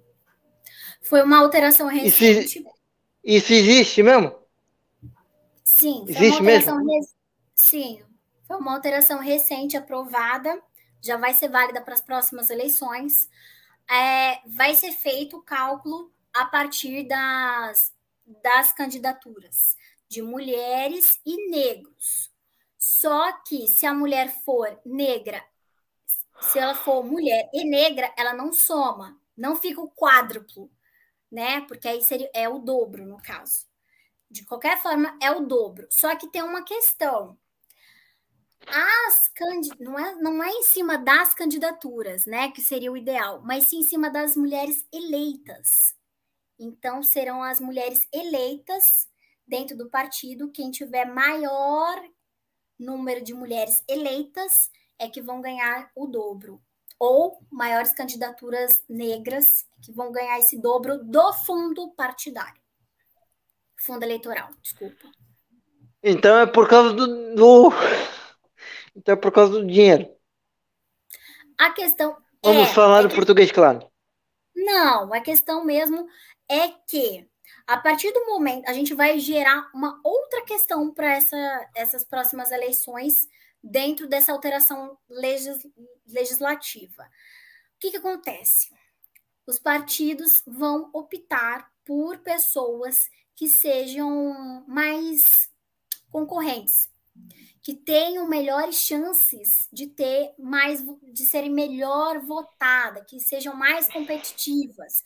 Porque se o partido consegue eleger mais mulheres, aí ele vai ganhar esse, essa questão do em dobro do fundo. E a mesma coisa em relação às candidaturas negras, né? Então, quem fizer mais, mais né, é, essa questão mais é, serem mais maior número de eleitos é que vai conseguir. É uma forma de incentivo. Né? Vamos, vamos para a sua, o seu recado final. Que nós já passamos de quase duas horas de live. É, quase duas horas. Já deve estar chegando, né? Porque caiu, voltou. Uma hora e quarenta e cinco minutos. Quero aqui deixar o meu agradecimento a você, Bruno, né? Que é meu seguidor, me fez o convite é, para participar dessa live. É, parabéns pela sua pauta da acessibilidade. É sempre necessário que a gente tenha isso muito firme dentro da sociedade. É, tem que avançar muito mais, já, foi, já avançamos, mas é necessário que as pessoas se conscientizem, tenham realmente empatia, se coloquem no lugar do outro. É, eu fico muito, muito feliz, lisonjeada, né, de participar desse tipo de live. É, sem dúvida, é, são oportunidades, né, únicas de estar aí conversando com, as, com mais pessoas, né, de estar levando aí um recado é, oportuno. E até o tema central, né, que era a questão de, né, de, de relacionamento, que as pessoas não se sentem forçadas a nada, né, que façam de acordo com aquilo que elas acreditam, que elas... Uma, uma questãozinha, que uma questãozinha que que me veio que me veio na cabeça do, duas questões. Você acha que foi foi, foi um benefício independente da questão ideológica? Foi um benefício a ter uma mulher presidente da República? Benefício para a mulher entrar para a política? Olha, apesar de eu não, né, não ser a favor, né, da, da ideologia, né, a qual ela representava, sim, toda mulher que consegue o seu espaço de poder, em, não só político. A gente fala que a mulher ela avançou em vários setores, né, é, de carreira em termos de carreira, mas na política ainda é muito mais complicado da mulher participar e da mulher conseguir chegar a, a esses postos né, de liderança. Aqui em Campo Grande mesmo, nós só temos uma mulher vereadora, capital do Mato Grosso do Sul, e na Assembleia Legislativa nós só temos uma deputada que era suplente, e aí o, o titular veio a óbito devido ao Covid, e aí ela conseguiu assumir. Então, é, dentro mesmo da, né, dos conselhos aí, a gente vê que as mulheres tentam participar mais, né, enquanto presidentes, porque enquanto é, a mulher ela tem esse espaço de poder conquistado, ela consegue ter voz. O pro, grande problema é que as mulheres não conseguem ter voz, elas são deixadas de lado. É, eu até falo, né, em reuniões internas, falo, ah, é de, ou em palestras, que a mulher normalmente é a secretária, não desmerecendo as secretárias, que são fundamentais, mas assim, é a figura da mulher que tá lá só anotando quieta, não tem voz nenhuma, não tem poder de decisão nenhum. Então, é, todas as mulheres que conseguem ter os seus espaços, elas né, merecem aí estar tá participando, tá? A gente tem que ver enquanto mulher como um avanço, né? Independente de ideologia. E outra coisa que me, me chama a atenção, que é o seguinte, agora para fechar sobre relacionamento. Você quando você quando você está equilibrado emocionalmente, tá tudo bem com você, né? Aparecem as pessoas mais interessantes possíveis. Quando você está equilibrado emocionalmente. É isso que eu queria deixar como mensagem final sobre a questão do relacionamento. Não sei se você concorda comigo.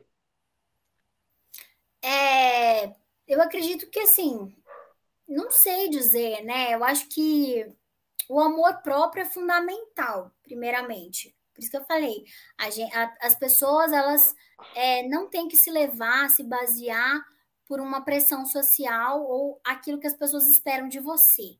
A vida é sua, você tem que ditar aquilo que realmente é importante para você.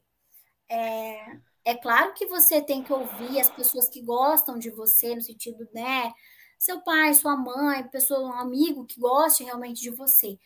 Mas só você que está ali dentro da situação é que vai poder é, tomar pé daquilo, né? É, quanto a estar equilibrado emocionalmente as pessoas aparecem, eu acredito que a gente tem que buscar é, o equilíbrio para a gente, né? Para estar tá bem com a gente, né? É, independente de ah, não, eu vou mudar porque, né, assim, assado, a pessoa vai aparecer ou não. Mas eu não sei dizer se isso é fator determinante, né? Eu espero que as pessoas se equilibrem, porque é, isso é realmente importante. E que relacionamento, gente, é algo muito natural. Quando você menos espera, acontece. Quando você não procura, é que acontece. É isso que é o mais engraçado de tudo. É, é, é, tem, tem que ser natural, né? Na verdade, tem que ser algo que realmente seja espontâneo, né? Um beijo para você, fica com Deus. Obrigado Obrigada. pela participação. O senhor também, obrigada, obrigada por tudo. Gratidão a todos que participaram aí na live com a gente. Beijo, fica com Deus.